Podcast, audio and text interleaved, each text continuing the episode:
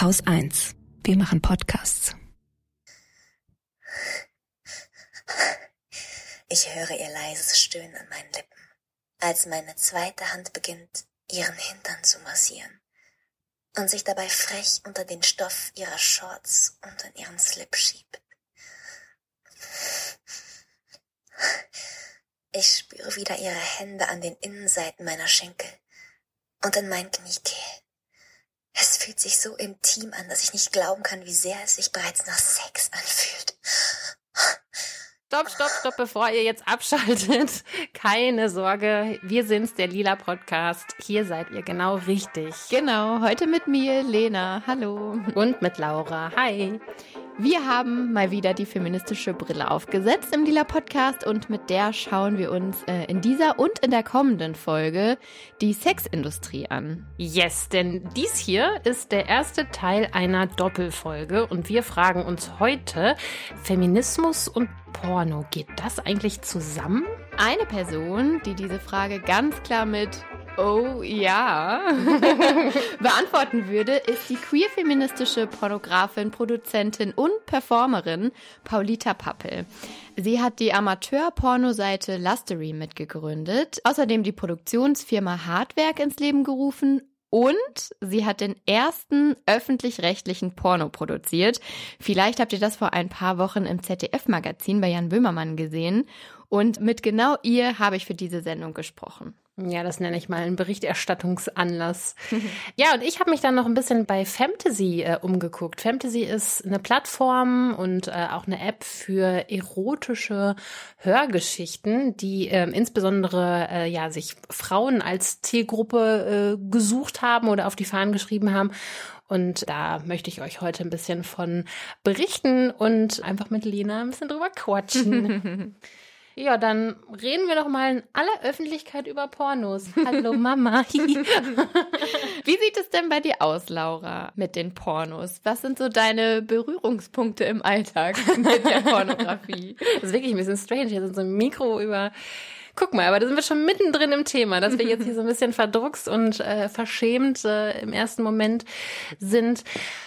Meine ersten Berührungspunkte mit dem Thema Pornografie, würde ich jetzt mal sagen, liegen in der Kindheit und haben mit, äh, mit Vox zu tun, mit dem Fernsehsender mit Vox. Vox. Ja. Okay. Ich habe so eine, ich ja, ich habe so eine, so eine, ähm, so eine Kindheitserinnerung an, ich weiß gar nicht, ob, ob Eltern das heute noch so machen. Also ne, man ist ja dann manchmal auf so Feten gewesen mit den Eltern und dann war einfach irgendwie Deckenberg im Schlafzimmer und dann hat man da irgendwie drauf geschlafen und dann die Eltern haben irgendwie sich unterhalten und dann ist man irgendwann nach Hause gefahren und hat einfach, wenn man müde war, gepennt oder war halt mhm. irgendwie so irgendwo. Mhm. Und ich kann mich, ich habe so eine Kindheitserinnerung, wie ich irgendwie im, auf so einer, auf so einer Fete halt alleine äh, in, so einem, in so einem Zimmer sitze und halt vorm Fernseher geparkt wurde, sozusagen, und eine gewisse Uhrzeit brach an und plötzlich war, war dieses Programm, also ich keine Ahnung, was das 22 Uhr, 23 Uhr oder so, liefen ja. halt früher immer auf Vox dann diese erotischen, die erotischen Filmchen. Stimmt. Also in, auf sämtlichen Sendern. Ja, auf sämtlichen Sendern. Ab einer Stunde ja. X genau. kamen überall diese Kurzfilm. Genau, auch mit diesen, mit dieser, mit der entsprechenden Werbung dann mhm. so äh, mit äh, ganz großen Zahlen und viel Gestöhne in den Werbepausen und so weiter. Und daran kann ich mich irgendwie ganz gut erinnern, dass ich, dass ich da immer schon mal so als Kind ja so so hingeguckt habe, so ne und äh, so, so, so, es war irgendwie so ganz verboten und peinlich und ein bisschen, also, ne, es, es wäre mega peinlich gewesen, wenn dann in dem Moment irgendwie wie äh, jemand, jemand reingekommen wäre, wie ich mir da irgendwie gerade so diesen, diesen Film angucke. Aber ich glaube, das waren tatsächlich so die ersten Berührungspunkte mit, mit Pornografie und so mit, mit der ähm, expliziten Darstellung von, von Sex. Naja, und dann so kann ich mich auch noch gut erinnern, so in der Schulzeit ist es ja eh dann ab einem gewissen Alter so eine, ja, so eine hypersexualisierte Stimmung irgendwie, so in der, in der Pubertät oder so. Und es war halt irgendwie immer Thema. Also es war voll klar, dass ja, dass ja die Jungs das irgendwie alle, alle gucken und so. Ich weiß nicht, ob, kannst du dich noch an diesen Spruch erinnern, warum liegt hier eigentlich Stroh? Ja. so, es hat, glaube ich, Jahre gedauert, bis ich mal gecheckt habe, dass das äh, offensichtlich ein Zitat aus einem Pornofilm ja, ist. So. Stimmt. Also da war so auf jeden Fall so, ein- so ein knallharter Cut so zwischen den Jungs und den und den Mädels in der Klasse so, Mhm. weil also ich habe mich da auch einfach überhaupt nicht von angesprochen gefühlt. Also ich wäre überhaupt nicht auf die, ich meine, ich bin auf so manche Ideen äh, damals natürlich noch nicht gekommen, aber ich wäre überhaupt nicht auf die Idee gekommen, dass das irgendwie was mit, also dass das auch für für Mädchen was Mhm. sein könnte. Also diese Boys will be Boys Attitude, die man ja irgendwie dann damals so voll verinnerlicht hat und für voll normal gehalten hat. Und Es war aber ja aber schon auch gerade in diesem Alter, von dem du gerade sprichst, Mhm. was, was grundsätzlich eigentlich alle komisch fanden, oder? Also ich erinnere mich auch an die Jungs damals, die Pornos jetzt nicht unbedingt zum Vergnügen geguckt haben. Also so diese, diese Klassiker wie äh, Two Girls, One Cup oder so, was ja Guck mal, total ekelhafte Pornos waren. Ja, okay. ja. Ähm, und Ja. äh, was dann, was man eher wirklich so ein bisschen aus der Motivation heraus geguckt hat, weil das sowas total Verbotenes war. ach so, ja. Mhm. Und was total krasses auch. Also, Mhm. ja, ja, genau. ja. Da hatte ich jetzt auch damals nicht das Gefühl, dass das irgend, also dass das jetzt irgendjemand wirklich aus, aus so einer sexuellen Lust herausgeschaut Ach, hat. spannend, ja, ja, ja. Aber das änderte sich dann, glaube ich, auch irgendwann, ne? Das kann schon sein. Ja, irgendwie hing es ja auch immer, also es ist ja auch einfach sehr eng mit dem Thema Masturbation zum Beispiel äh, verbunden, wo ich auch immer das Gefühl hatte, dass das halt für Jungs äh, so in der Schulzeit immer viel, viel ähm, normaler war und da halt sich so schulterklopfend auch drüber ausgetauscht wurde und so und also Mädchen nie. ja, lange, lange, Ja. lange Zeit gar keine Das Berührungspunkte stimmt. gehabt. Und das stimmt. Ja, dann klafft da irgendwie so eine Lücke und dann bin ich plötzlich erwachsen und finde Porno einfach erstmal scheiße Mhm. und habe total viele Wutgefühle äh, dem gegenüber, ne? Oder auch Gefühle von, von, von Scham oder also einfach so, so ob dieser Erniedrigung sozusagen, die man da ja dann leider doch im Mainstream-Porno viel zu oft sieht. Und habe das einfach für mich nach wie vor sehr abgelehnt und nicht als etwas je gesehen, was mich jetzt ansprechen könnte, was für mich gemacht sein könnte und was mir irgendwie einen Lust- oder Erkenntnisgewinn bieten könnte. Und dann, Lust ist das richtige Stichwort, bin ich, glaube ich, ich glaube, das war so, da war ich schon auf meiner feministischen äh, Entdeckungsreise, also bestimmt Ende 20 dass mir dann Erika Lust über den Weg gelaufen ist. Also, Ja. ne, als, also als Name und als guck dir das mal an. Und da ist mir so das erste Mal so dieser Begriff feministischer Porno untergekommen. Und da habe ich dann mal reingeschaut und gedacht, ach cool, das, das geht ja auch, geht ja auch anders. Also seitdem geht die Reise so ein bisschen weiter, ne? Ja. Wie ist denn das bei dir? Ähm, ja, eigentlich ähnlich. Also lange gar keine Berührungspunkte mit Pornografie, weil ja, das auch für mich ein total tabuisiertes Thema irgendwie war.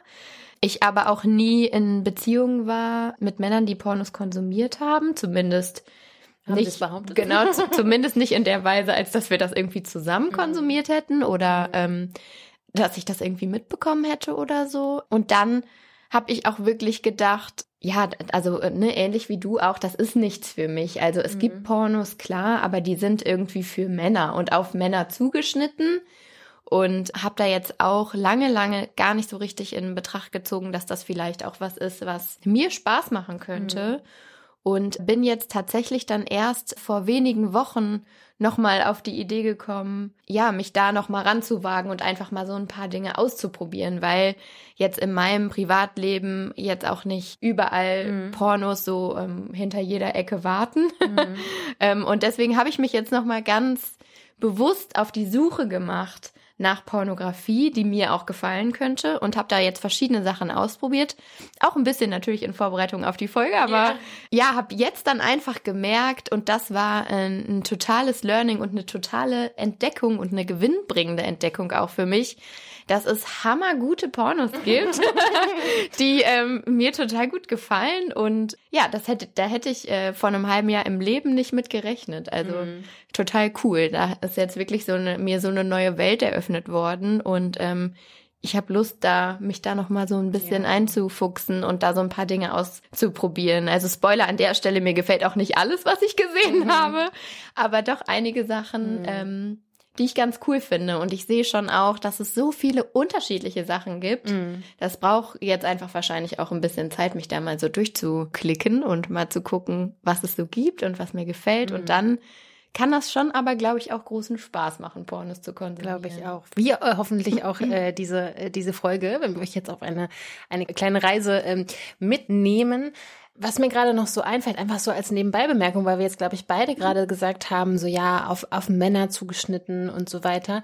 Natürlich muss man da eigentlich fairerweise auch wieder dazu sagen, natürlich auch nur, auch nur ein gewisser Teil oder Mhm. Ausschnitt der Männer, weil ich mir auch vorstellen kann, dass es auch viele, ja, zum Beispiel auch heranwachsende äh, Mhm. Jungen gibt, die davon irgendwie auch total überwältigt sind oder überfordert sind und auch für die dann diese neuen Angebote, über die wir heute sprechen werden, sehr interessant sein könnten. Ja, total. Nicht wahr? Total, ja. Tauchen wir doch an der Stelle einfach nochmal tiefer ins Thema. Ich habe nämlich mit einer Person gesprochen, habe ich gerade am Anfang schon gesagt, die sich wirklich unheimlich gut mit Pornografie auskennt.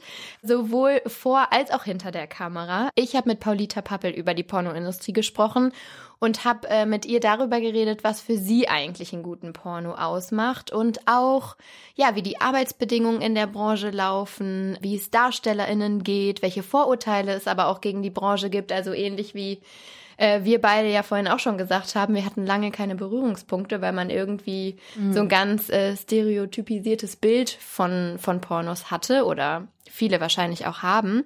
Und äh, genau über diese Themen habe ich mit Paulita Pappe gesprochen und sie als erstes gefragt, ob es einen Unterschied zwischen ihrer Art der Pornografie gibt, die sie produziert, und der sogenannten Mainstream-Pornografie oder der klassischen Pornografie, wie äh, man ihr öfter mal begegnet. Und, äh, YouPorn und Zum was man nicht Beispiel, alles so genau, kennt, nicht genau, wahr? zum Beispiel. Für mich ist es sehr wichtig, mich eben nicht so darzustellen, als wäre ich was Besseres.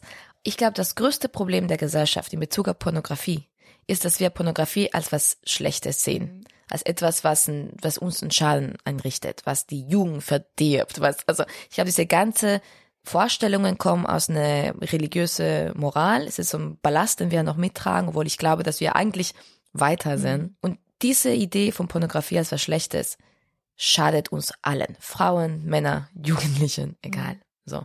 Und damit müssen wir fertig werden. Deswegen ist es für mich total wichtig zu sagen, äh, wenn wir über Mainstream-Pornografie, in Anführungsstrichen, oder herkömmliche Pornografie sprechen, zu hinterfragen, worüber reden wir da? Was heißt das, herkömmliche Pornografie? Wir haben, ich glaube, jeder Mensch hat irgendwie so ein Bild im Kopf und ich glaube, das ist aber sehr realitätsfremd von der Realität von der Pornoindustrie tatsächlich. Ich glaube, die ist viel diverser, die, hat, die zeigt viel mehr Vielfalt, sowohl ne, von Sexualität in Körpern, aber auch Formate, ähm, als wir, als wir in den Medien ein Bild davon bekommen. Und deswegen, für mich ist es wichtig, ich habe meine, ich sage jetzt mal meine Werte und meine Foki und Sachen, die mir wichtig sind beim Filme machen. Und ich will es aber immer gerne kontextualisieren in einem Rahmen von, das ist mir wichtig beim Filme machen. Aber es geht mir nicht darum, mich abzuheben vom Porno oder vom Mainstream-Porno, sondern ich sage immer, ich mache Pornos, weil ich romantische Komödien richtig doof finde. So. du, ich glaube, bei romantischen Komödien und bei generell, in, äh, wie Sexualität in Filmen dargestellt wird, es ändert sich und das ist toll. Aber wie im herkömmlichen Film Sexualität dargestellt wird, ist sehr eng.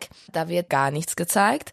Da wird, äh, da werden Beziehungen und Sexualität gezeigt als etwas, was so ohne Worte stattfindet, wo die Menschen sich verstellen, wo, Menschen zueinander kommen und zack, direkt gibt's einen Orgasmus und dann ist, sind wir beim Tag danach. So, ich glaube, diese ganzen Bildern von Sexualität, die wir vom Film bekommen, müssten hier auch hinterfragt werden. Genauso wie alles hinterfragt werden müsste. Aber wenn wir, wenn wir nur auf den Porno gucken und sagen so, ah, der, der Mainstream-Porno, der gibt äh, schlechte Rollenbilder, oder schlechte ne, Bilder von Sexualität, dann finde ich, tun wir uns keinen Gefallen, weil wir wir nehmen sozusagen Porno als Sündenbock und tun so, als wäre da das Problem und da, als würde da als Sexismus irgendwie anfangen. Ich finde das so witzig, wenn Leute sagen so, ah, ne, Porno ist jetzt überall allgegenwärtig und das äh, führt dazu, dass ähm, in der Sexualität ähm, ne, Männer irgendwie bestimmte Sachen wollen, die Frauen nicht wollen und so weiter und so fort. Und ich immer so, Entschuldigung, das ist ein Problem, das gab es längst bevor es Pornos gab. Beziehungsweise Pornos gab schon immer, aber längst bevor es Pornos im Internet gab. So. Deswegen, langer Rede, aber zusammenfassend finde ich sehr wichtig, mich als Filmemacherin zu solidarisieren mit der gesamten Industrie. Ich finde, jede Pornografie hat seine Berechtigung und es, und wenn wir ne, über gute und schlechte Pornografie reden, reproduzieren wir diesen Stigma. Wir reproduzieren diese Idee, dass irgendwie doch was Schlechtes an Pornografie ist. So. Genau. Und das finde ich, müssen wir ändern. Okay. So.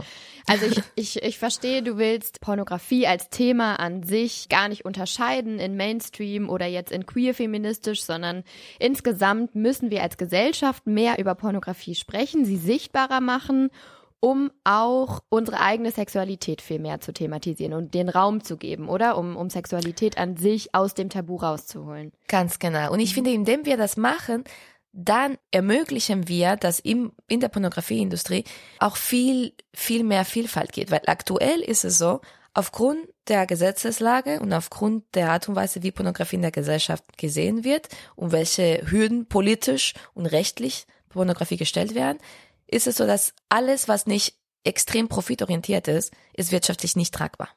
So. Und das führt dazu, dass natürlich die meisten, ne, was wir als Mainstream-Pornografie nennen, dass, dass die natürlich so ein bisschen nach Modell, nach einem Modell produzieren, dass sie Massen produziert und dass da natürlich wenig Raum für Kreativität ist und für was anderes, was jetzt nicht den aller einfachsten sexuellen Reiz irgendwie ist. Und das finde ich, das ist schade. Ich glaube nicht, dass es schlimm ist, aber es ist schade, weil es führt dazu, dass ganz viel Pornografie, was gemacht wird, eben keinen Raum anbietet für, und für Kreativität, sondern es die, die ZuschauerInnen werden so als passives Voyeur irgendwie behandelt. Du hast ganz oft eine Kameraführung, die einfach drauf hält. So. keine Schnitte, keine Musik, keine, ne, nichts, was irgendwie in, in die ZuschauerInnen beteiligt oder irgendwie, ne, was etwas gibt, wo die, wo die Menschen sich drauf einlassen können oder auch nicht oder wo sie sich selbst spüren. Sondern es ist wirklich nur so ein, ne, so ein passives Zugucken.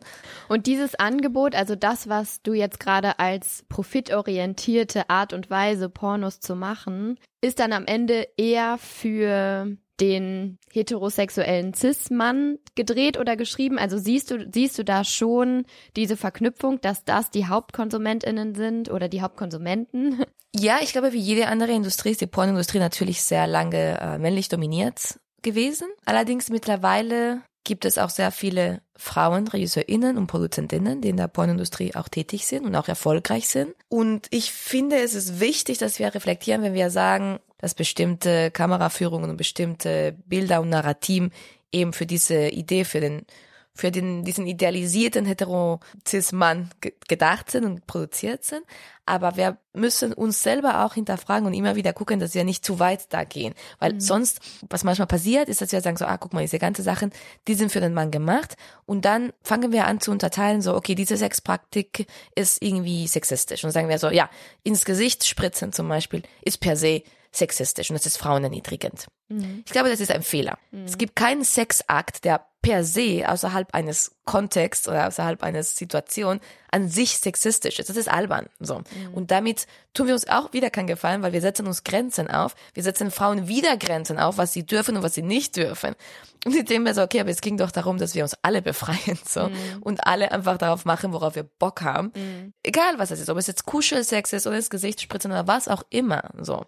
Und deswegen finde ich wichtig, dass wir bei dieser Analyse sozusagen, was ist jetzt für den Male Gaze, für den männlichen Blick gemacht und was nicht, dass wir da nicht wieder in Binaritäten uns äh, verlaufen, sage ich jetzt mal, mhm. ähm, sondern sondern dass anstatt eben, anstatt diese starre, ne, irgendwie wieder klassifizieren von was ist links und was ist rechts, dass wir das aufmachen und sagen so, hey, es gibt viele Frauen, die stehen auf bestimmten Sexpraktiken, die in diesen Videos gezeigt werden und das ist auch toll.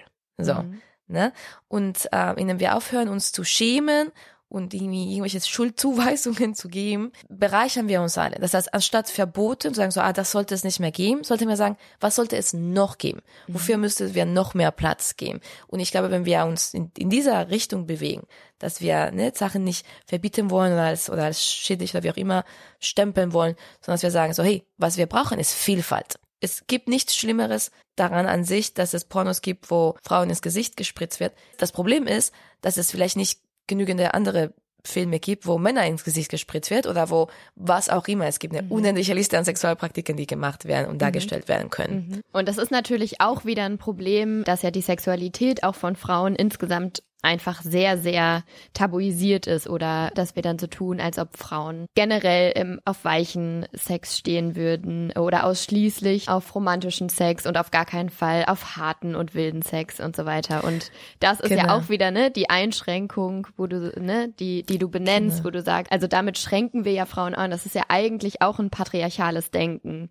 wenn wir so Genau. tun, als ob alle Frauen auf dieselben Dinge stehen würden. Richtig, und das ist super wichtig. Danke, dass du sagst. Und ich finde, da gibt's ja ganz oft in den Medien auch solch vermeintliche wissenschaftliche Studien, die solchen Sachen, ich höre das zum hundertsten Mal, Männer seien mehr visuell und Frauen seien mehr, hm, weiß ich nicht, Kontext oder Geschichte orientiert oder irgendwie sowas. Ich denke so, können wir bitte gucken, wie diese Studien gemacht wurden? Was gab's da für Material? Weil Ich kann mir gut vorstellen, ich denke, ich sage immer, bestimmt gab's da als Pornografiebeispiel irgendwie ein männlicher POV von Blowjob so ungefähr. Und dann als, ne, als das Gegenpart gab's irgendwie so eine sexy Geschichte ähm, mit einer Männerstimme, eine erotische, was ich meine, ich immer so, das müssen wir wirklich hinterfragen, weil diese, ähm, ich meine überhaupt immer diese Studien, wo es klar, wo es Männer sind so, Frauen sind so, müsste man sowieso immer hinterfragen, ähm, weil letztendlich ist ja, ne, wir, wir wissen, wir sind, es ist ja nicht schwarz-weiß, sondern es ist alles Spektri und dann gibt es vielleicht mehr Menschen, die auf einer Seite des Spektrums und andere auf der anderen Seite des Spektrums sind. Aber wenn wir in in solche binären Kategorien denken, dann reproduzieren wir letztendlich Normen und versuchen Menschen in Kategorien zu drücken, die, die eigentlich keine sind. Und wir vernachlässigen all die Menschen, die eben durch, ne, in der Mitte, sage ich jetzt mal, sehen. Deswegen glaube ich, und weil wir so lange mit Restriktionen in Bezug auf Sexualität gelebt haben, vor allem natürlich Frauen, aber auch alle anderen Menschen, Männer ja auch, finde ich so wichtig eben, dass wir uns darauf fokussieren, Schranken aufzumachen, so ne, Sachen zu eröffnen, anstatt sie wieder in anderen Kisten zu packen und zu schließen. Also dir ist sozusagen wichtig, dass in der Pornografie und in der Sexualität alles erlaubt ist. Gibt es denn trotzdem irgendwas, worauf du Wert legst? Ja, für mich muss, also das gilt für alle Produktionen, Filmproduktion, nicht nur für die Por- Pornografie, aber ich denke, dass was ganz wichtig ist, ist, dass Kommunikation und Transparenz der Grundsatz von jeder Produktion ist. Und das bedeutet konkret, dass es vor dem Dreh, während des Drehs und nach dem Drehs eine kontinuierliche Kommunikation stattfindet und dass es Raum für diese Kommunikation gibt. Das heißt, vor dem Dreh, dass man bespricht, und nicht nur mit der Person, mit den Personen vor der Kamera, auch die Menschen, die hinter der Kamera sind. Was wird passieren? Wie wird's gemacht? Wo wird's dann danach vertrieben? Und dass diese ganze Fragen eben im Voraus geklärt sind. Dann während dem Dreh, jetzt konkret für einen Pornodreh, ist das nämlich so, jetzt bei meinen Produktionen, dass wir sozusagen den Rahmen im Voraus etablieren, dass wir sagen, okay, das wird, ne, das werden diese Menschen sein. Natürlich wissen alle, wer da kommt. Und es gibt eine Richtung, so was ist, ich sage immer, what's the menu? So, was ist, was steht auf dem Menü? So. Und dann haben wir sogar eine Liste von Sachen, die sozusagen erstmal von allen als okay, als, ne, als etwas, worauf sie Bock haben, äh, definiert worden sind. Und dann an dem Tag setzen wir uns zusammen und wir sprechen über dieses Menü und sagen, okay, was ne, heute und, und etablieren so ein bisschen einen Rahmen, dass wir sagen, okay, hier ist der Raum, wo wir drehen werden, hier ist ein Tisch, da fangen wir an, hier könnte es zum Beispiel dies und dies und dies und jenes geben, danach gehen wir vielleicht jetzt rüber zum Bett und da könnte zum Beispiel das und das und das passieren, aber ohne eine feste Choreografie, sondern es ist alles Angebot, es ist alles Möglichkeiten. Und dann gehen wir, gehen die DarstellerInnen einmal eine Runde durch und sagen von sich, wie sie sich heute fühlen, was nochmal ihre Grenzen sind, was wirklich gar nicht geht, ähm, worauf sie sich am meisten freuen, was sie gerne hätten, ne, und stellen sich sozusagen Fragen gegenseitig, damit sie schon mal sich eingrooven miteinander. Und wir etablieren eben eine Kommunikation, wie es dann auch während des Drehs sein soll, damit alle eben auch während des Drehs weiter in Kommunikation bleiben. Also Konsens ist irgendwie so ein, Ja. ist so ein ganz wichtiges Thema, höre ich raus. Ja. Ja, genau. Okay. Das ist ja vielleicht aber dann ja schon was, was deine Art der Pornografie doch unterscheidet von anderen, oder? Also nicht grundsätzlich. Ich weiß nicht, jeder Mainstream-Porno ähm, basiert auf, ähm, ähm, auf Unfreiwilligkeit oder so, aber es ist ja schon etwas, das vorkommt. Ist das dann für dich No-Go, wenn du das, wenn du das siehst, oder ist das schon auch ein Punkt, wo du sagst, da muss sich, müssen sich zumindest Teile der Branche auch doch noch revolutionieren? Weil das ist was, das geht nicht anders. Also wir müssen Freiwilligkeit, Konsens vor und hinter der Kamera auf jeden Fall haben, sonst funktioniert's nicht. Unbedingt, aber das ist schon so. Also wirklich, es, das ist wirklich eine Lüge zu behaupten, dass in der Mainstream-Porno-Industrie Freiwilligkeit ne, irgendwie zur Frage stellt. Also natürlich gibt's ich sage jetzt mal so, es gibt bessere und schlechtere Sets, es gibt bessere und schlechtere Kommunikationswege, es gibt bessere und schlechtere Agentinnen auch und das ist ein großes Problem auch von der Industrie. Aber letztendlich in jedem Set in Europa ist es so, dass man die Informationen davor bekommt. Man kommt ans Set, man muss einen Ausweis mitbringen, das heißt, man muss sich identifizieren mit einem Ausweis. Man muss natürlich über 18 sein, mhm. man unterschreibt Verträge, man dreht sogar davor ganz oft Videos, wo man sagt so, ja, hi, ich bin Dings und Jings, ich bin heute hier, um das und das zu drehen. Mhm. Das ist Standard. Wirklich. Und dass du behaupten, dass es an, natürlich gibt's, es gibt ein paar schlechte Akteure und die kann ich eigentlich an einer Hand abzählen. Mhm. Und das ist ein Problem, ein riesiges Problem. Und ich glaube, da muss die Industrie wirklich endlich mal jetzt damit aufräumen. Aber das passiert schon langsam. Mhm. Und ich meine, was es auch noch gibt, ist, Natürlich gibt es auch wirtschaftliche Verhältnisse, wo Menschen vielleicht eine Entscheidung treffen, etwas zu machen, was sie vielleicht sonst nicht gemacht hätten, gäbe es nicht 400 Euro on top, so. Mhm.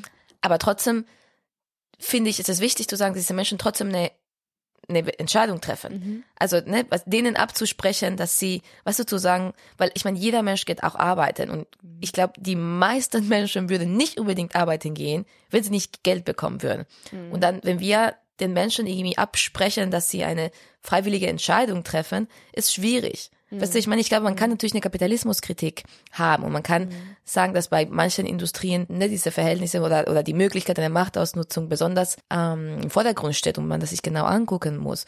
Und das betrifft aber nicht nur die Pornindustrie, sondern viele andere Industrien. Gerade die Filmindustrie ist extrem auf Hierarchien und Machtausnutzung irgendwie ausgelegt. Genau, aber ich finde trotzdem muss man ganz klar und differenziert darüber sprechen. Es ist ein Unterschied, ob jemand irgendwie unter Druck gezwungen wird, irgendwas zu machen, was er sie nicht will, oder ob es eine Verhandlung gibt, wo ein Mensch freiwillig letztendlich entscheidet, etwas zu machen. So. Und ich glaube, das ist wirklich wichtig. Nur um das nochmal ganz klar zu stellen.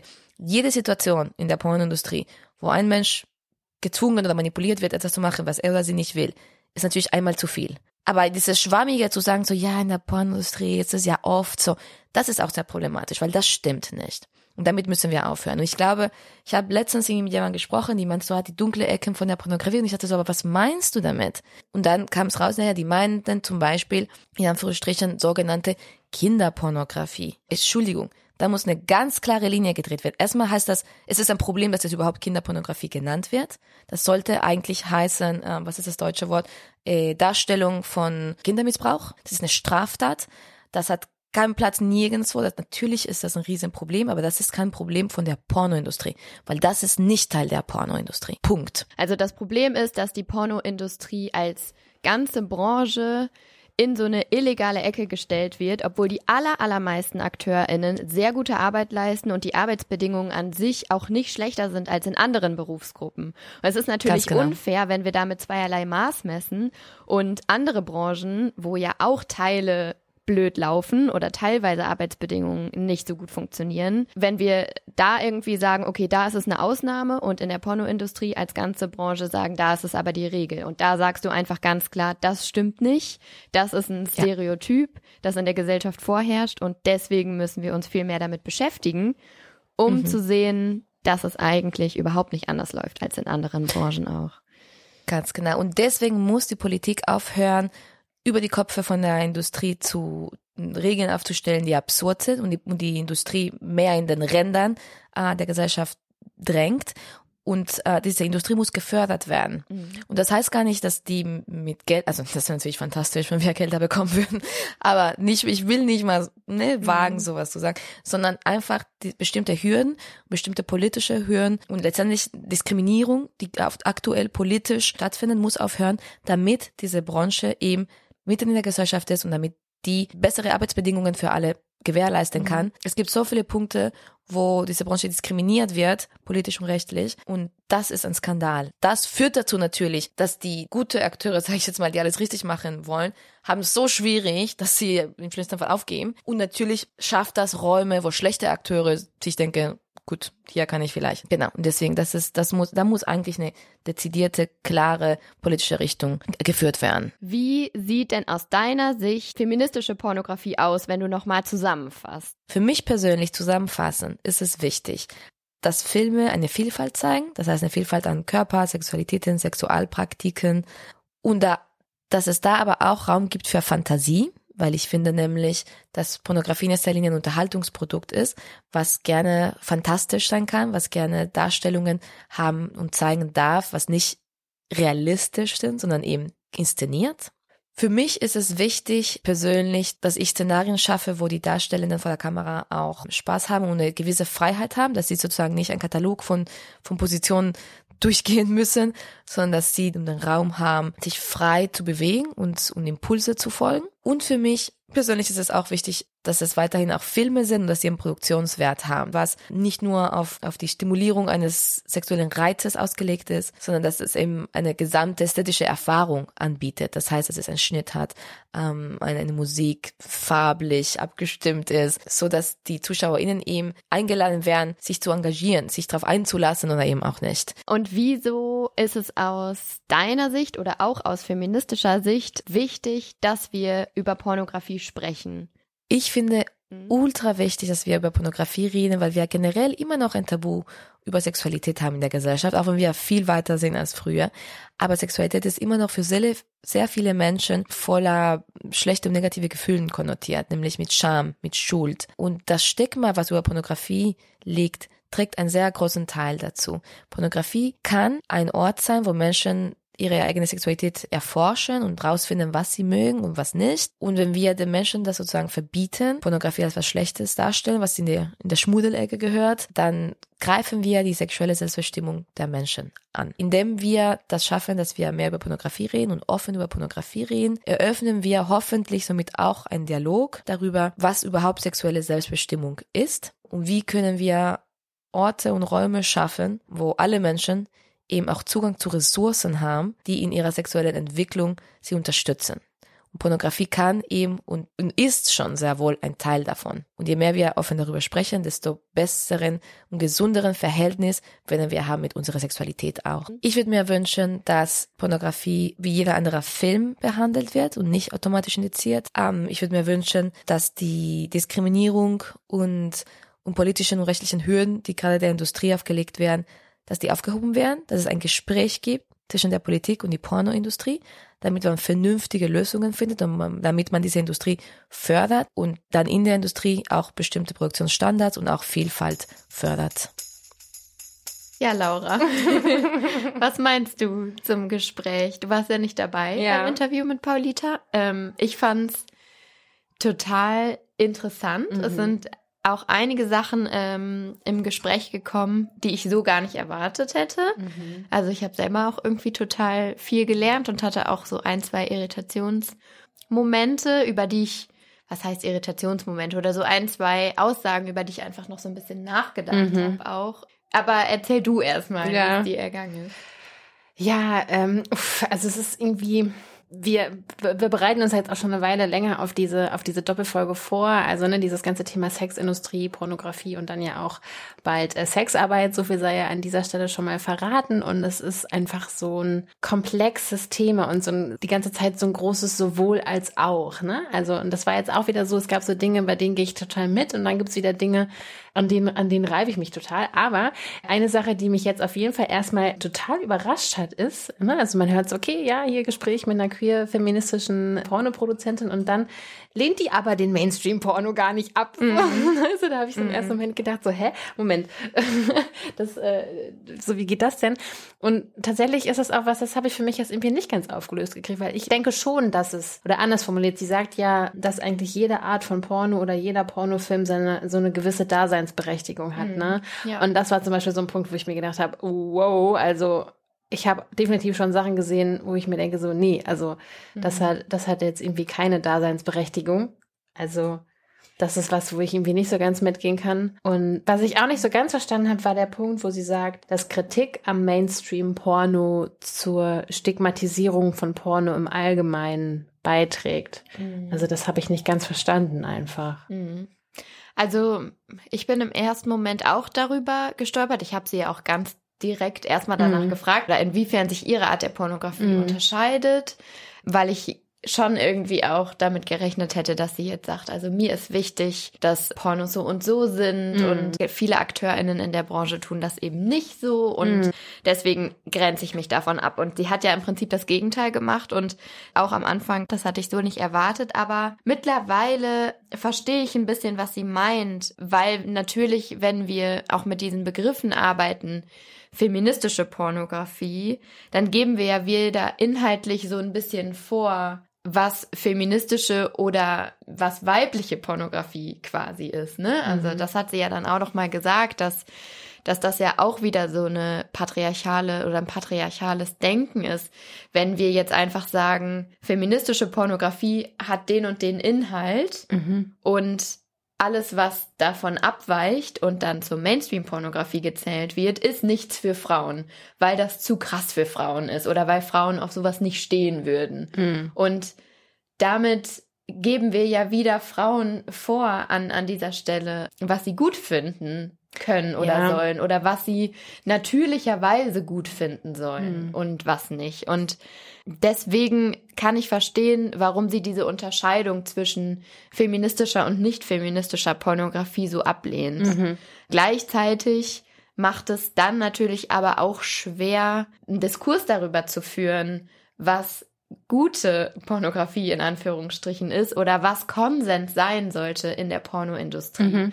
Wenn, wenn wir uns verbieten, mit mit diesen Begriffen zu arbeiten oder wenn wir uns verbieten zu unterteilen, was progressive Pornografie zum Beispiel ist oder gute Pornografie oder feministische oder queer-feministische Pornografie, wenn wir das alles nicht benennen dürfen, ist es halt total schwierig, einen Diskurs darüber zu führen, was sich vielleicht ändern sollte in der Pornoindustrie oder was wir uns wünschen würden.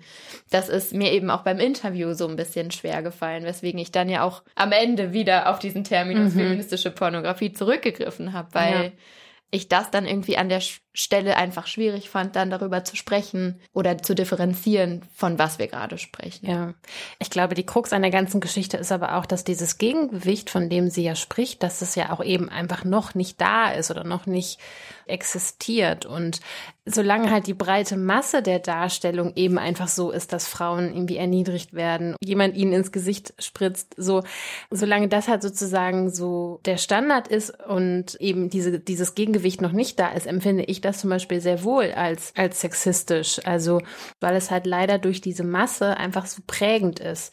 Ich weiß nicht, also ich glaube, es dauert halt ganz schön lange, wenn wir jetzt ne, also das hat sie natürlich nicht gesagt, aber würden wir jetzt nur auf das Gegengewicht setzen und einfach sagen, okay, wir konzentrieren uns jetzt voll darauf, Alternativen zu schaffen und diversere Pornos zu machen und so weiter, um dieses Gegengewicht, also ich meine, wann im kapitalistischen Patriarchat werden wir denn dann da ankommen, dass es halt dieses Gleichgewicht gibt. Und ich habe mich zum Beispiel auch gefragt, wie denn, wie denn Begehren eigentlich so entsteht. Ich gehe halt auf jeden Fall voll mit, dass irgendwie so Bedürfnisse und Begehren und Fantasien, dass die halt an sich nicht nicht gegendert sind und das halt, um jetzt einmal so ein Klischee umzudrehen, eben sehr wohl zum Beispiel Frauen auch auf irgendwie ähm, härtere Praktiken stehen können und so weiter. Und trotzdem ist bei mir so ein bisschen hängen geblieben oder frage ich mich immer noch, wie entsteht denn eigentlich Begehren? Also das entsteht ja nicht im luftleeren Raum. Mhm. Und ich frage mich manchmal, wollen wir das eigentlich wirklich oder wollen wir das oder denken, dass wir es mögen, weil wir es halt nicht anders kennen oder weil mhm. das einfach die Bilder sind, mit denen wir eben von klein auf aufwachsen. Zum Beispiel eben, indem du als Kind abends aus Versehen bei Vox landest mhm. Und halt irgendwie äh, siehst, wie ja Frauen zur Befriedigung missbraucht werden, mhm. sozusagen. Und weil noch eine Sache, so aus den, halt auch einfach so aus privaten Gesprächen mit Freundinnen und so, es fällt uns ja eigentlich in unseren engsten Beziehungen schon häufig schwer, uns wirklich in unserem Körper zu spüren und zu, zu wissen, was wir brauchen und Konsens herzustellen und so weiter. Und manchmal denke ich, Okay, diese ganze, dieses, dieser ganze Diskurs ist schon ziemlich so sophisticated. Das setzt schon so total viel voraus, so, so viel Reife und dass du schon so einen weiten Weg gegangen bist, um eben irgendwie diese ganzen Grenzen setzen zu können. Und das muss man sich ja irgendwie erstmal erarbeiten. Mhm. Und Aber genau dafür könnten wir Pornos halt so ja. nutzen. Ja. Wenn wir dahin kommen würden, dass Pornografie diverse Geschichten zeigen würde, mhm. ähm, dann glaube ich, könnten Pornos ein super Tool sein, um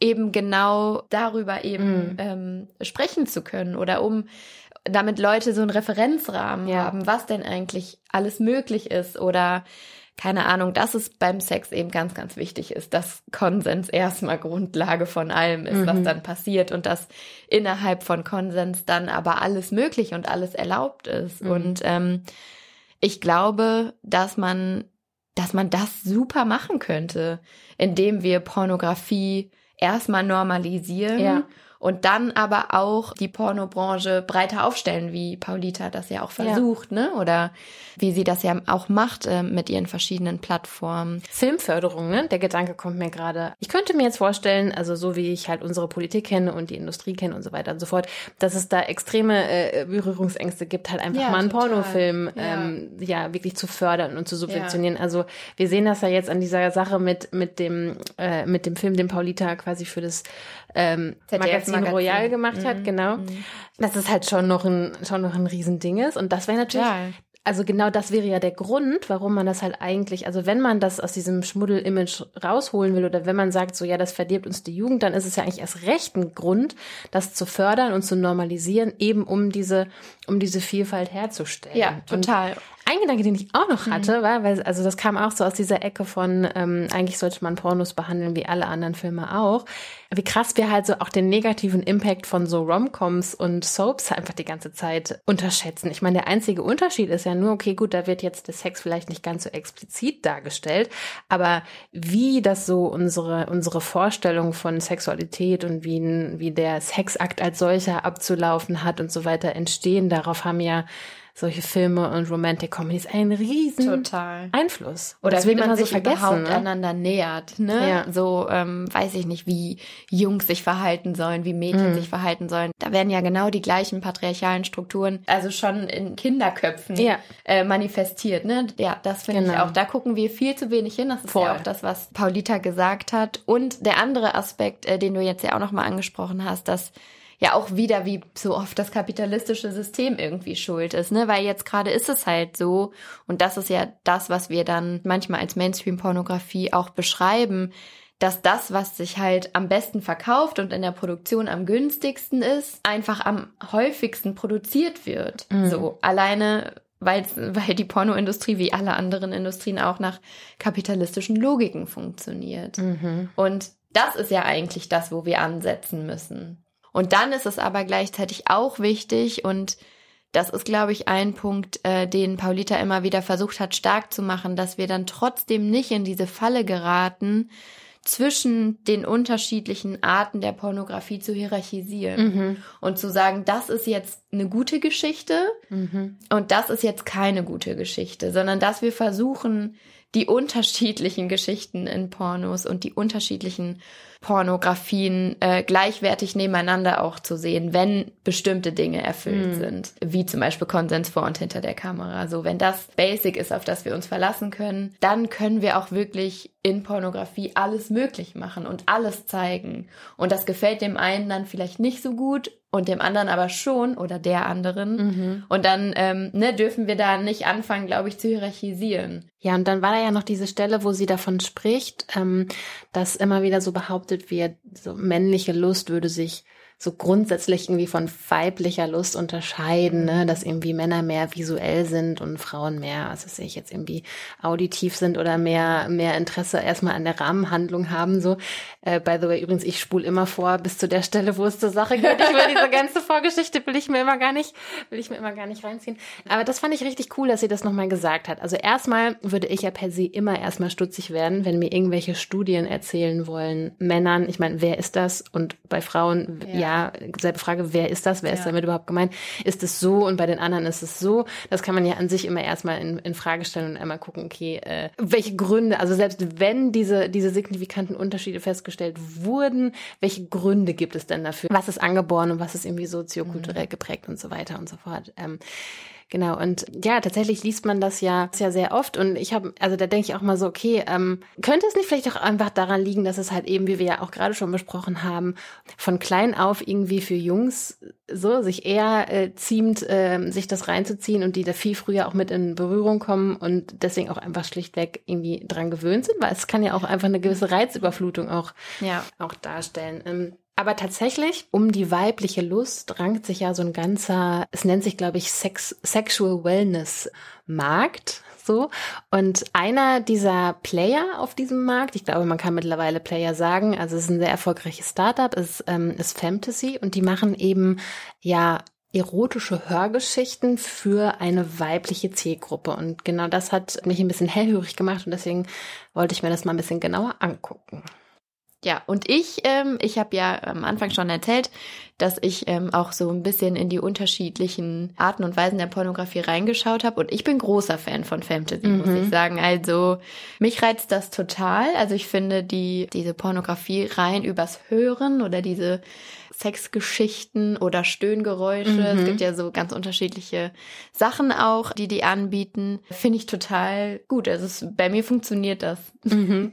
Ja, also was, was ich ganz toll fand, war, wenn man halt das erste Mal irgendwie auf dieser Seite landet, dann kann man sich zum Beispiel auch erstmal durch so einen kleinen Fragebogen durchklicken und wird so ein bisschen so gefragt, so wonach man sucht. Und ich habe schon so ein bisschen erstmal gedacht, so ja, das ist jetzt hier wieder so white liberal mhm. feminism mäßig, so mit, ja, okay, die Buzzwords sind halt alle da. Und dann war ich tatsächlich aber auch doch recht positiv überrascht davon, wenn man sich so ein bisschen weiter durchklickt, also wie, wie vielfältig tatsächlich äh, die Angebote sind und dass es halt irgendwie das, ein eigenes Segment gibt für Queers und ein ja. eigenes Segment gibt für transgeschlechtliche mhm. Inhalte. Mhm.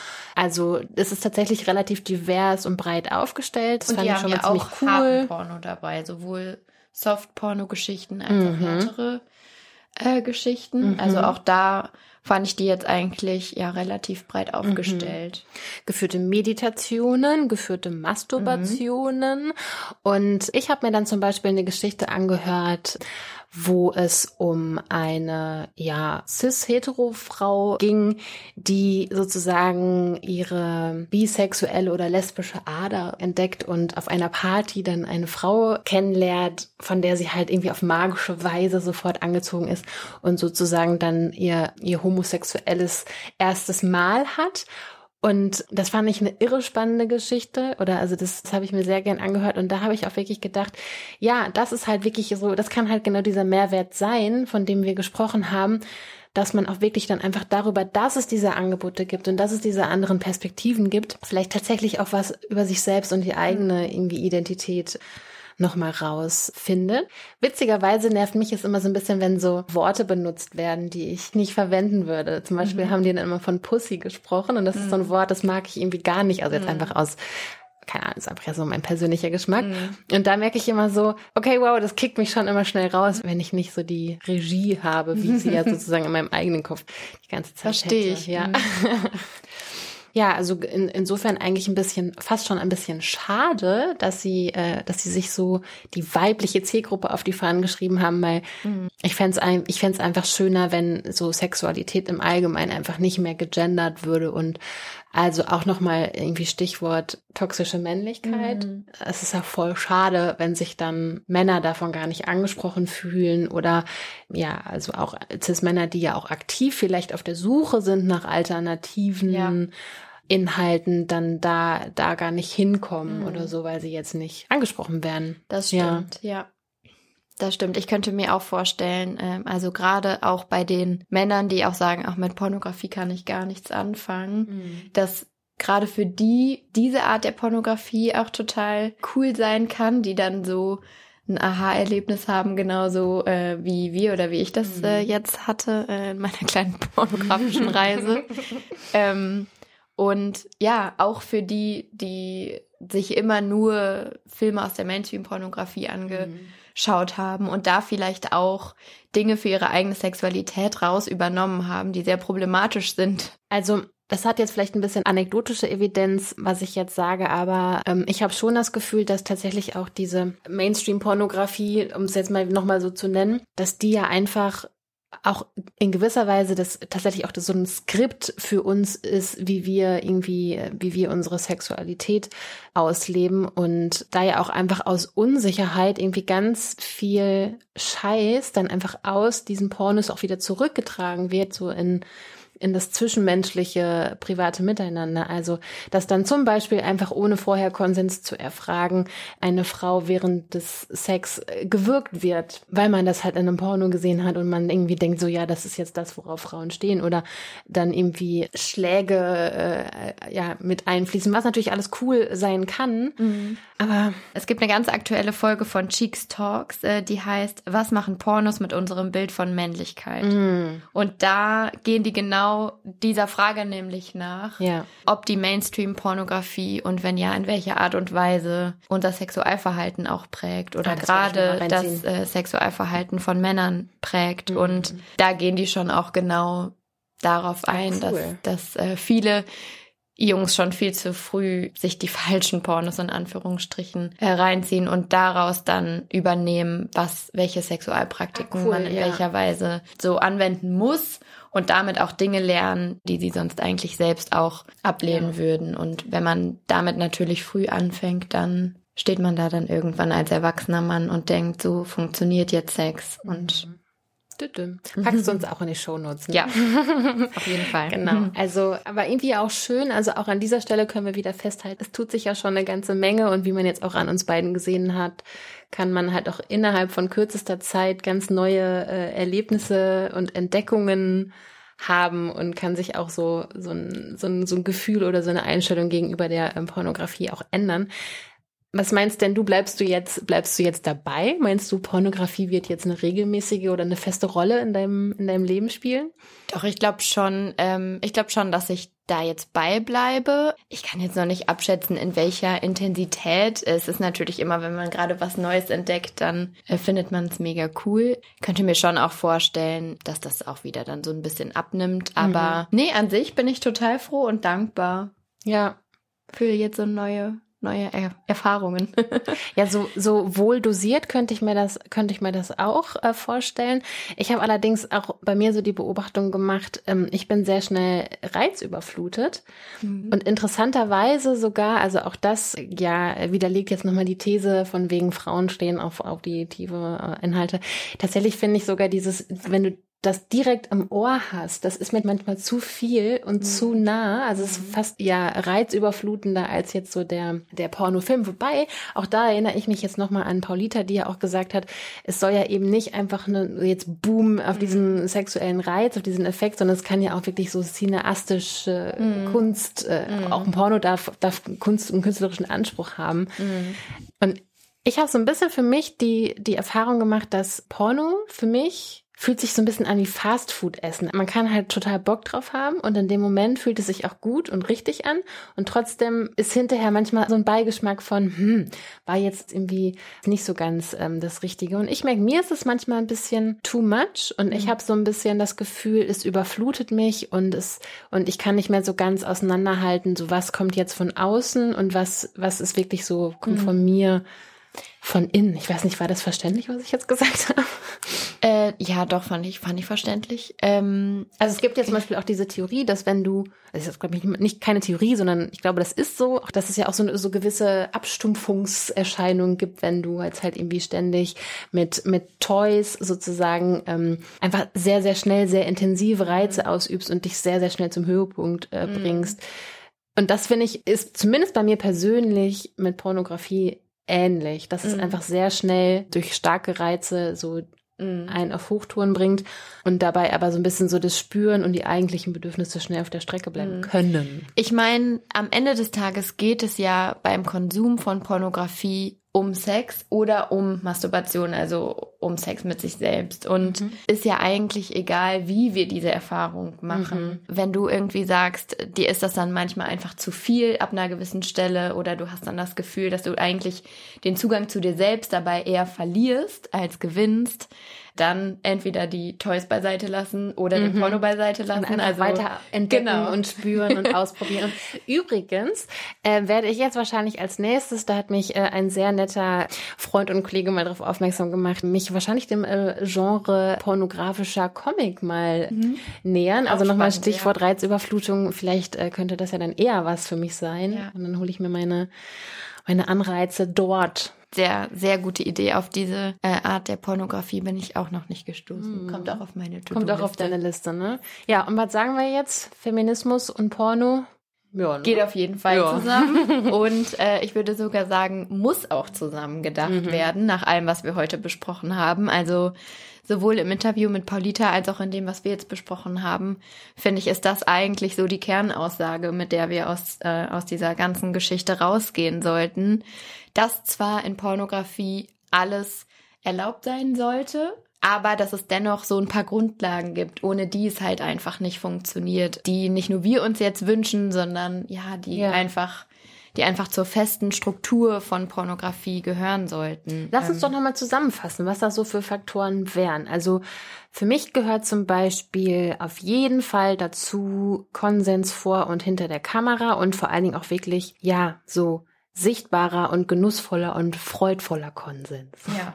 Ja, total. Das finde ich auch einen mega wichtigen Punkt. Gleichzeitig der Punkt von Diversität, also Mhm. sowohl in den Geschichten, die erzählt werden, als auch in den Formaten, die wir sehen, Mhm. als auch in den Geschlechtern, die Mhm. sichtbar sind im Porno, Den Körperformen. als auch genau die ja, Körperform. in Ähm, Praktiken. ja. das finde ich auch, ähm, also ja, einfach Diversität an allen Fronten total wichtig. Und auch Diversität vielleicht im weitesten Sinne oder so eine Abwechslung, was so die Kameraführung und die Produktion Mhm. angeht. Ne? Also dass, dass die Kamera halt nicht so gehalten wird, dass man immer nur aus der, also wenn wenn es jetzt ein hetero Na, Porno ist, auf die Brüste, Genau. sondern auch mal genau. auch mal ein Penis in der Aufnahme. Genau, genau. Dass man Ja. sowohl aus der Perspektive äh, des Darstellers als auch aus der Perspektive Mhm. der Darstellerin schaut und da einfach eine Varianz reinbringt. Mhm. Und ähm, was ja ganz automatisch eine Varianz reinbringt, ist ja das reale Leben. Und damit äh, sind wir nochmal bei Lustery übrigens. Das ist ja die Amateur-Porno-Plattform, die Paulita mitgegründet hat. Und auch da habe ich mich in den letzten Wochen so ein bisschen rumgetrieben und glaube, da fühle ich mich noch viel mehr zu Hause. Das ist ja so, dass man da echten Paaren beim echten Sex zugucken kann. Und auch um übrigens nochmal auf das Beispiel mit dem ins Gesicht spritzen zurückzukommen, interessanterweise empfinde ich das als einen Unterschied, ob ich diese Praktik jetzt in einem Spielfilm sehe oder ob ich das in diesem Kontext in einer Szene von zwei einander äh, wohlgesonnenen, äh, miteinander intimen Menschen sehe, Mhm. weißt du, die dann so mit Freude und Konsens und so eben das jetzt so miteinander, miteinander machen. Dann ist es irgendwie nochmal was, was völlig anderes. Mhm, so. Das stimmt. Und Ja. eine Sache, ähm, die mir auch noch ganz wichtig zu sagen ist, wenn ihr keinen Bock auf Pornos habt, Oh ja. wenn ihr keinen Bock auf Sex habt, ist das auch völlig in Ordnung. Mhm. Asexualität ist real. So. It's a thing. Und genau. Und ähm, ja, deswegen, wenn ihr das Gefühl habt, ihr euch holt das alles nicht ab, was wir heute erzählt haben, auch völlig fein. Auch völlig fein. Genau. Ja, also das wär's dann also für heute. In äh, 14 Tagen hören wir uns wieder im zweiten Teil unserer Doppelfolge. Und da packen Lena und ich ein ganz heißes Eisen an, denn äh, wir stellen gewissermaßen die Gretchenfrage des Feminismus. Wie hältst du's mit der Sexarbeit oder der Prostitution? Das wird also auf jeden Fall spannend. Wir werden Parallelen zu heutigen Sendungen äh, erkennen. Und äh, mit Paulita Pappel gibt es auch ein kleines Wiederhören. Genau, da freue ich mich auch schon mega drauf. Bis dahin bleibt mir jetzt aber erstmal nichts weiter, als äh, mich bei allen UnterstützerInnen zu bedanken, die ganz fleißig unsere Folgen immer kommentieren und teilen und liken und weiterempfehlen äh, oder die uns unterstützen, zum Beispiel finanziell. Also schon wirklich wenige Euros im Monat helfen uns total, äh, den Lila Podcast weiter voranzubringen. Das könnt ihr machen auf lila-podcast.de slash unterstützen. Da findet ihr alle Informationen, wie ihr uns Geld zukommen lassen könnt. Und dann wäre da ja immer noch unser toller Merch. Ich zum Beispiel liebe mein T-Shirt mit dem Regenbogen und der Aufschrift All Genders are Beautiful. Für mich so ein kleiner feministischer Ally Power Move im Alltag. Und äh, eine klasse Künstlerin und den Lieblingspodcast, den unterstützt ihr damit gleich mit. Den findet ihr unter lila-podcast.merchandise.kaufen. Kann man sich so ein bisschen merken wie so ein Satz. Ich gehe jetzt lila Podcast Merchandise kaufen. Der Lila Podcast ist eine Produktion von Haus 1. Am Mikrofon heute waren Laura Lukas und Lena Sindermann. Redaktion, Musik und Sounddesign sind diesmal von Katrin Rönecke. Unser tolles Cover ist von Slinger Illustrationen. Und wir sind raus. Und wir sind raus. Bis zum nächsten Mal. Tschö. Tschüss.